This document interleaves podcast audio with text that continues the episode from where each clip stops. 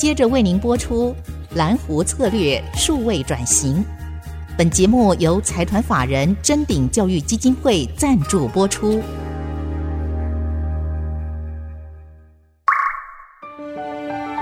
蓝湖策略数位转型，让主持人简真富与您提升决策品质与产业升级，掌握先机。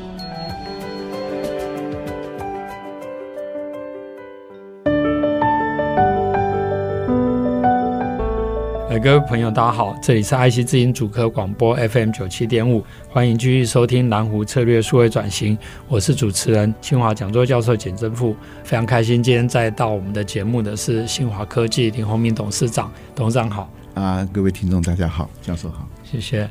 我们上礼拜我相信很多听众朋友已经迫不及待，这礼拜可以继续来听啊、呃、林宏明董事长的分享。首先，我想要先回到上礼拜，您有提到就是说。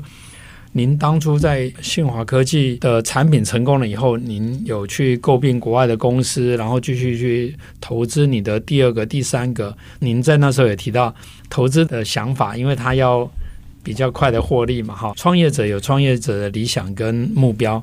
那我想要追问一下，就是说，董事长您的创业的目标或者你人生的目标，可不可以先跟听众朋友分享一下？我觉得当初创业就是想找到自己一个平台啊，哈。但是我觉得。啊、实际上应该有一个更远大的一个一个理想。我觉得，对于我们这种工程师、我们科技工作者啊，我觉得能够对人类的科技文明有贡献，实际上是我们最大的一个期望。是，我觉得不容易，因为现在很多时候，一方面大家想要进到一些大公司也好，进到半导体产业也好，可是一方面也常听到现在年轻人常好像觉得，因为那样的收入他要进去，可是在这个过程好像变成是一种。工作跟生活的 balance，或是现实跟理想的 balance，嗯，但是董事长好像可以很好的去平衡了您的工作跟您的理想，乃至于您在创业过程虽然要承担这个柴米油盐，你也能够坚持理想去持续去做这些投资。那包括上次提到。您在 Emergent X 的计划的时候，其实您也在创造一个更完整的生态系统，包括您的三百六十度的摄影机，将来可以跟你们的远端的晶片管理可以结合在一起，然后包含像我们这种一般戴的这个 g a g g l e 可能是不是那么舒服，可是将来搭配新华科技的 Solution 可能可以用在很多用途，比如说巡检啊，或是一些啊治安啊，或是一些交通各方面的用途，应该可以改善治安很多。是是是是。那所以这个过程，您是怎么去慢慢的建构您的第二个产品线，或是建构您以信华科技的一个完整的生态系统？当初我们大概谈到，就是说我们先在技术上有所突破嘛，嗯、就是说，就是你要进入一个新的领域里面，你要提供一个独特的价值，嗯啊，那但 Stitching 这一块实际上是人类 research 做很久了，但是很难做得很好，是。事实上，你可以看出来，我们在半导体制程大概二八纳米的时候，实际上没有敢去做 stitching。这个到十二纳米的时候，大家可以用软体去算，还是非常的慢，功能很有限。那事实际上，我们把这个整个 area 做大量的简化，所以有所突破。在这个情况下，我们去找它的应用。那事实上，这个应用都后来慢慢发想出来了啊。所以，你先要有一个独特的技术，是。再就是这个技术里面呢，可以带给这个整个科技文明有可能的应用场景。那我刚才谈的是，比如视讯会议。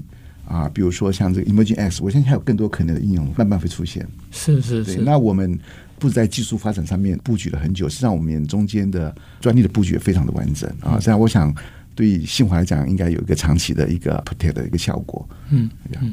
所以您也刚刚特别强调这种独特的技术，特别是像您也提到，您十八年前创业也是一样，一直深耕技术。您对于技术本身的重视跟专注，当然一方面跟您自己也是技术出身，然后另外一方面，您希望创造一个平台。那我们也知道说，您在像在清华大学，您也特别鼓励年轻学者。您对于现在的年轻的学者，不管是在学校的学者，或者是说公司的研究人员，您觉得应该怎么去建立什么样的 mindset 来深耕这些技术，然后把自己的能力变强，或公司的能力变强？OK，我我想我们清华有资助了，包括清大跟交大有这个年轻的学者的一个讲座嘛，哈，那我就觉得体会到就是国内的啊学者，我们要改善他的这个收入啊，所以讲新华能够有 lucky 有这么好的一个发展，我想我们要更积极的贡献。那以人才来讲，我觉得像年轻人就是说他真的对工作要热忱啊，哈，就是说以信华来讲，我们强调就是我们希望能够对于整个人类科技我们有贡献，嗯、所以我们不会单独定义在就是说我只是要赚钱啊，或者怎么样的更多的收入。我想热忱是很重要的啊，热忱会提供你持续的动力。嗯，假如你只是为了赚钱的话，当你这个钱赚到之后，你会完全失去动力，那是很糟糕的一件事情。是是是，所以我觉得把你的人生的境界定高一点是有好处的啊，包括一个企业的目标定高一点是有好处的。嗯，嗯那第二点是企业的发展面。就在两年前吧，那时候我们送很多同仁一本书，是，他探讨就是这个 Netflix 的那个管理风格跟企业文化。那这本书里面实际上也很简单，就 point 到三个点而已。他说一个企业的发展啊，第一个要增加人才密度，那第二点呢就是要说真话，那第三个就是要充分授权。是。那像我这个书送给同仁之后，同仁说：“哎，我们公司就是这样啊，我们公司就是第一个，我们要增加人才密度，我们积极招揽更好的人才进来。”啊，我们这个人才招募上是不会停的，好人才我们都招募进来。但增加人才密度有两点，一个是招揽好的人才。那第一个带就是说，假设这个人才绩效不好的话，你要做适当的处理，那这你的密度就会提高啊。那第二个是这个讲真话，讲真话很重要啊。就是说，像我们做工程的，你碰到问题就是真的问题就是问题，你不要去躲它。是啊，你你真正面对问题的时候，你就很多创新的机会。啊，那但以新华来讲是充分授权。嗯，那新华的招募是在国内应该算是少数，我可以讲的非常少数。第一个，我们只招募资深工程师，所有部门的都是资深人员，是就是说你没有五六年七八年以上，大概也很难进来啊。那先证明自己是人才，不是一点是这样，就因为我们公司规模也不大，事实际上我们没有很大一个培训的能量。是，那第二点就是说，假设我们都招的是 junior 的话呢，大家近亲还子。你懂的就是我懂的啊，对公司的这个 IP 增加的是有限的。是，可是当我招募的都是资深的话呢，他们不止来来 fulfill 现在的 job 啊，来满足现在工作上需求，他还带了不同的 know-how。嗯，那对公司的整个智慧财产的话呢，这智慧能量的话，这样是膨胀的非常非常的快的啊。所以新华是在国内算是少数不招 junior engineer 的一个公司呀。对，我觉得这一点非常特别，因为。我们知道有些公司甚至他只招那个刚毕业，因为他觉得说他是一个白纸嘛，他想要把他训练成 format 成 他这个公司要的样子啊。那这样的话当然是一种方式，可是新华却愿意招收，甚至工作七八年，可能他自己很多想法，或者在他的前公司都已经有有一些特定的想法。那这个也反映您在管理上的挑战，因为这些各自带着不同想法的人，固然可以让公司更多元，但是如果不是说像您可以有更大的包容力。或许搞不好很多人就会拿哎，我前公司的想法来质疑现在做法，会造成潜在的 conflict。您怎么来克服这个问题嘛？对，有人问过你怎么去 manage 这种各方来的人才？是，那你是怎样的企业文化？那我说我们的企业文化就是个容纳各种人才的企业文化。那但我看你谈个点，就是说第一个，我们因为我发觉是这样啊，就是。人才喜欢跟人才一起工作，是，所以当你人才密度越高的时候呢，他们越愿意加入。那第一个是大家是一个说真话嘛，所以就是说，你讲能够说真话，事实上这所有的冲突或怎样都可以慢慢可以迎刃而解啊。是，那当然就是充分授权。为什么我们要充分授权？因为这上都很资深的，你不需要每天跟他讲说你要做什么，嗯。你要告诉我你要做什么，你你你可以帮公司解决什么问题，或创造什么样的价值？嗯，我想我们充分授权的。所以我跟谈过，信华创业的时候，我们第八个 quarter 就赚钱。是是，实际上赚钱的公司有个很大的好处，就是说老板会比较平常心嘛。所以呢，实际上大部分事都可以授权员工来做啊。事实上，我不会参与太多的决策啊。所以员工也比较良性循环，良性循环。对，实际上他们大部分的决策都是他们自己做啊。所以我常讲过嘛，一个公司里面重要决策可能就是里面的大概可能十 percent 吧，我猜啊。嗯这样里面的八十 percent 的决策哈，假设你就算做七十分、八十分或六十分，实际上对公司未来长期啊影响不见得会很大。是，可是你把那个十 percent、二十 percent 做好的话，决策的话，对公司影响是很大的。嗯，所以基本上我只会关心比较重要的这个决策上面，是，其他部分就是充分授权啊，你想怎么做就怎么做呀。而且。所以大家会做的很愉快。是啊，是啊，我可以感觉到。但是您刚刚有提到一点哈，因为。就像您强调说，公司在第八个 quarter 就开始赚钱，这会带动一个良性的循环。那您在之前有没有碰到有挫折状况？您怎么去处理？因为我看到您就是这样谈笑用兵，然后非常 open minded。如果说万一有遇到这个大的景气的循环或是压力的时候，会不会这样的一个管理模式可能会遇到挑战？或是说，其实以前你在别的地方就曾经遇过，也处理过？我觉得是这样，就是说。你知道我们公司的营收哈？是假设用我们那个图表来表达啊，这十八年里面它是永远一直往上走，是它没有一年是不成长的，没有一年没有一年是衰退的，是包括营收跟获利啊。所以过去十八年里面，我们平均的年成长大概二十五 percent 左右，是就没有衰退过。是那大家问说，那你怎么做得到哈？我想这个有两个点啊。第二点就是假设你今天在浪头上，是你在一个对的浪头上，浪就会带着你走，嗯、走十八年、二十年，再一百年，是懂是吧？有，所以要选对的浪头是很重要的啊。所以就是说，你成长这么快里面，但有部分就是说，你你要做对的事情，你不能犯错。是，但你只要选对了浪头，它就会高速成长啊。所以想想，有些公司会有挫折啦，又怎么样？有时候大家回想一下，应该是有些选择上不是那么。但是我刚刚想要问的是说，你有没有碰过那种以前选选错浪头的时候？那您这样的管理模式会不会在那种时候会遇到？哦，当然有，当然有。但是我觉得，相对整个发展过程中里面，那些挫折都是算很算 minor 了，minor。就是。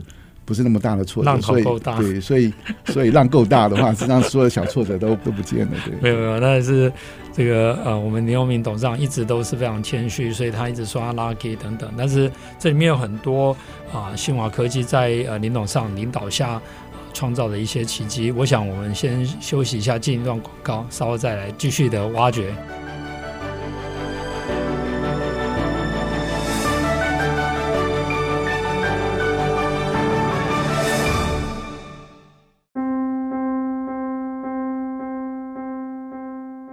欢迎再回到蓝湖策略数位转型，我是主持人清华讲座教授简正富。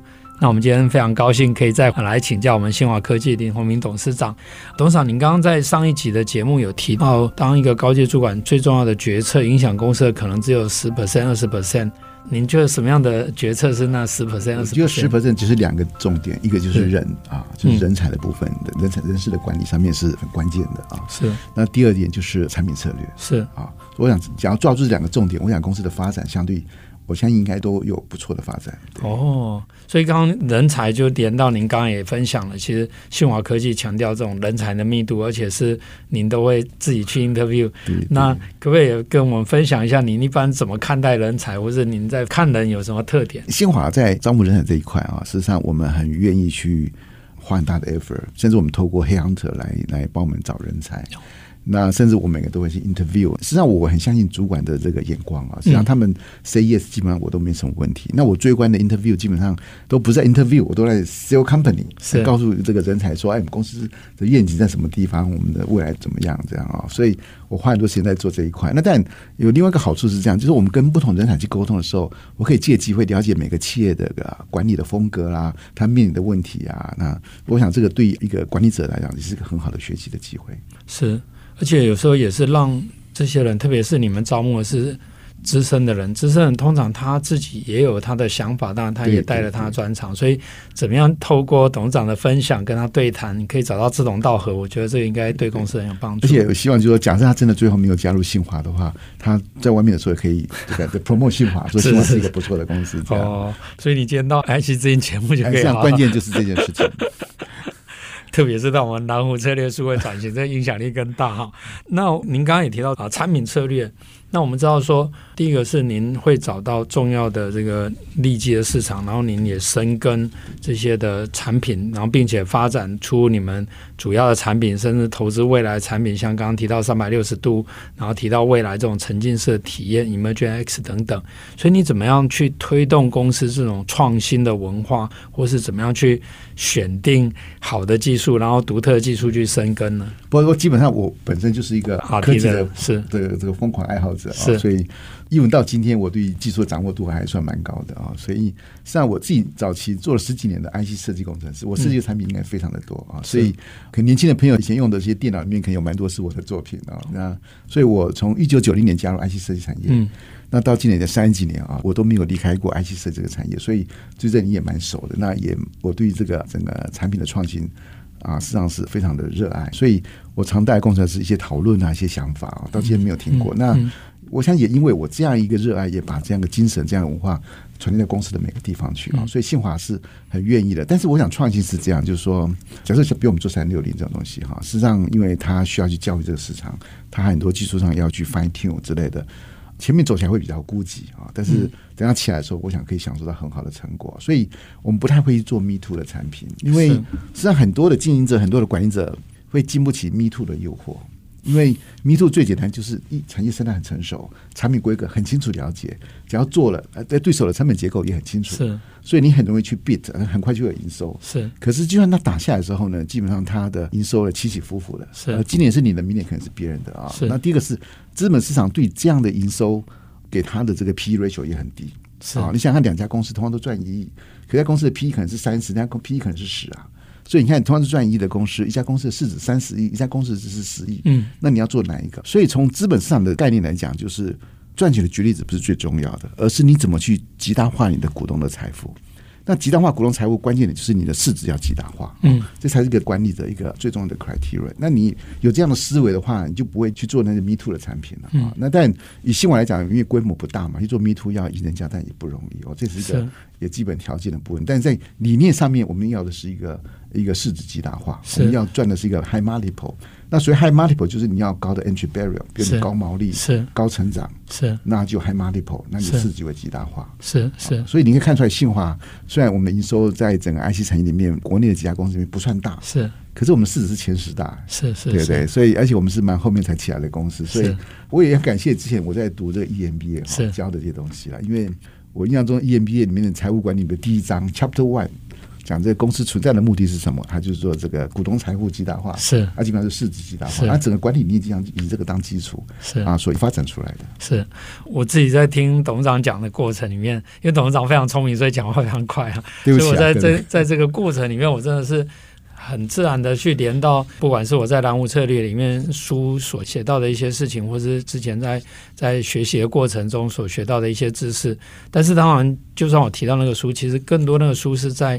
整理我观察到的现象，可是我觉得，啊、在董事长身上就一个人就兼顾了很多的面向哈，所以我觉得，比如说刚刚提到这种怎么样去做独特的创新，我觉得一方面董事长是一个持续深耕技术的人，所以他对技术有一定的掌握度，可是他另外一方面又从这种 PE ratio 从股东的价值的极大化的观点。财务的观点也来说，诶，这件事情，所以这两个的印证来推动这件事情，这个是非常独特也非常难得，因为很多人要不然就是技术 oriented，太财务导向，有时候又不能够兼顾这些面向哈。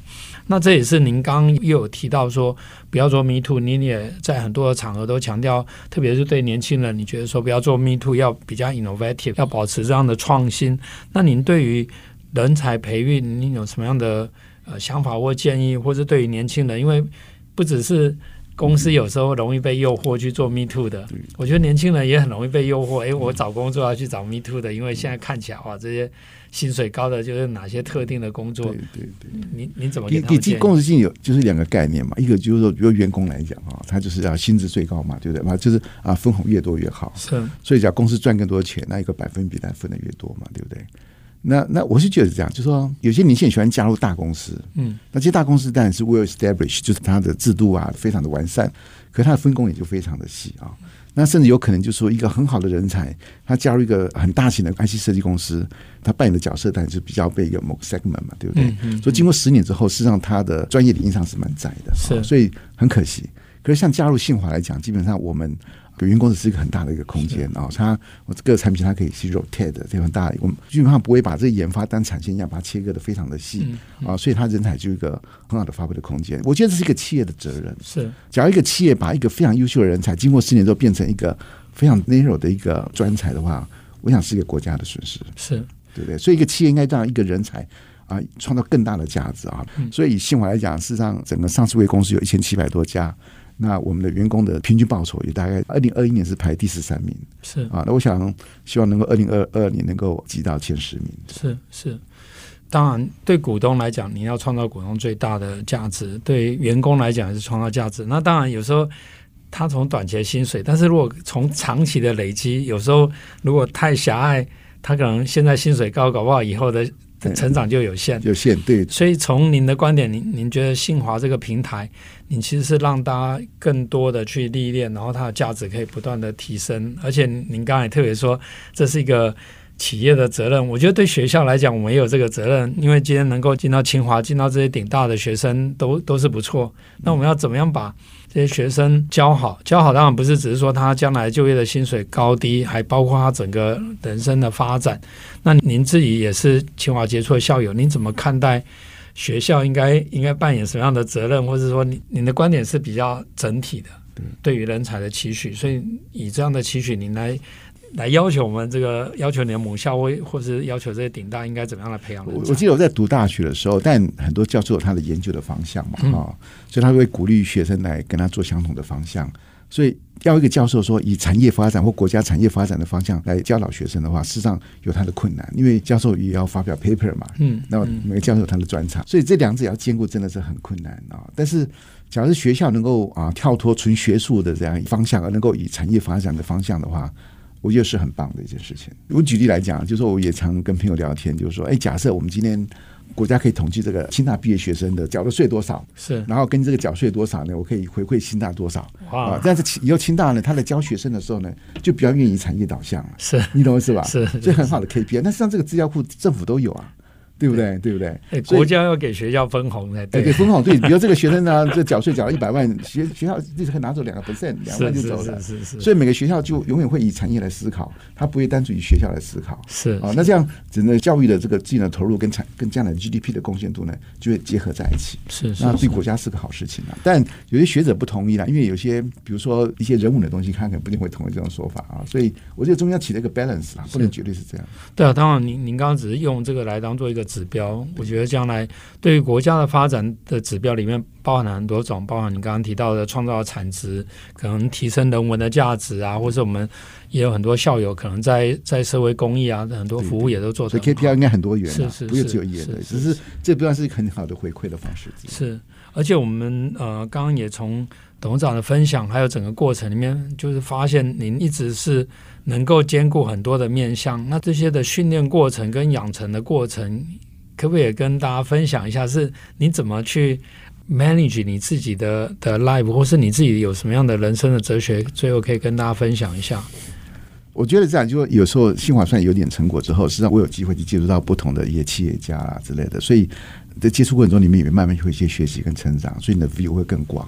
那你可以把它定一个更更高的一个目标，所以我觉得这是一个正循环，是正循环啊。包括我今天来这个接受啊访谈来讲，也是我是很好的学习过程啊。所以，所以我觉得企业主真的有他一个优势啊，但这个优势里面也代表就是说要要承担更大的责任啊。就是说，我想这个是一个一个企业主要做的。那怎么去 balance 这件事情？所以我就觉得，一个是我要要要享受好的 content，但第一个是。假如有能力可以的话，也要想办法创造一个好的 content 来让大家来分享。是，这两个礼拜的时间，非常感谢林宏明董事长能够拨冗来跟大家分享。那也再次的感谢林董事长，也欢迎大家继续收听南湖策略数位转型。谢谢教授。本节目由财团法人臻鼎教育基金会赞助播出，启动数位领航，臻鼎教育基金会与您一起终身学习。